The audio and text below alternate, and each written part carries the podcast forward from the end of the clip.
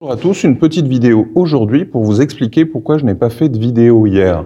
Hier, bah, je voulais faire deux vidéos, ou en tout cas au moins une, avec une interview des deux personnes intéressantes que j'ai rencontrées de la journée. J'en ai rencontré plein d'autres, mais il y avait deux personnes à qui j'ai proposé de faire une vidéo. Le premier, euh, c'est Julien Bredfeld, un copain de très longue date euh, qui aujourd'hui est chez Faber Novel, prospectiviste, qui a trouvé un, poste qui lui convient parfaitement, qui travaille euh, sur les assistants vocaux, qui travaille euh, sur pas mal de sujets euh, de prospective et d'avenir.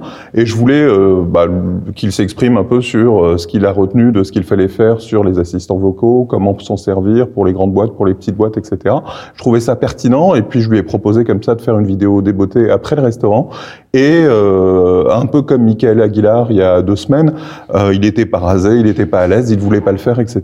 De la même façon, dans l'après-midi, j'ai travaillé avec Adrien de Utip, une super start-up que je regarde pour investir dedans, euh, qui est une plateforme pour accompagner les influenceurs et les créateurs et euh, gagner leur vie à partir de leur création. On a pas mal travaillé sur son business model pour voir comment l'améliorer, l'enrichir, lui permettre euh, de, de, mieux lever de l'argent, etc. Euh, et puis de, mieux réussir. Euh, C'était hyper intéressant comme échange. Adrien est, passionnant, bon communicant, à l'écoute. et de la même façon, je lui ai proposé au débeauté de, prendre une minute et demie pour euh, raconter ce qu'on s'est dit et pour euh, partager avec la communauté. Et lui aussi, alors il était rasé, mais lui aussi n'a pas souhaité s'exprimer.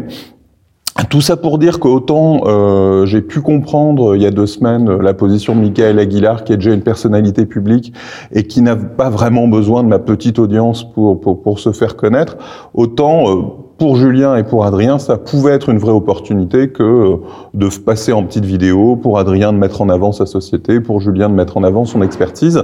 Euh, et tout ça, je l'explique un peu aussi dans mon livre, c'est ce que j'appelle les croyances limitantes par rapport au marketing. C'est une vraie peur de euh, se mettre en avant, de s'exprimer, d'interrompre. Euh, on retrouve ça donc euh, à travers la vidéo, à travers toutes les séquences de mails et les gens veulent pas déranger, donc pas envoyer de mail, donc pas communiquer. On peut retrouver ça aussi. Euh, on peut retrouver ça aussi sur, sur différents leviers du marketing qui sont freinés sur les articles de blog qui doivent être tous pas parfait et on hésite à, publier tant que c'est pas parfait.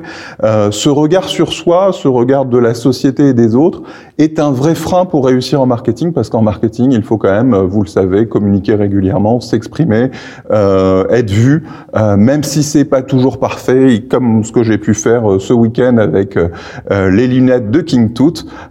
tout ça pour dire qu'il faut réussir à dépasser ces freins pour le succès de son entreprise, pour le succès de sa boîte, se mettre en avant, communiquer, parfois déranger, parfois ne pas être parfait dans sa communication, mais le fait d'être visible est pour moi important. Voilà pour ce petit extrait de vidéo du jour. À très vite.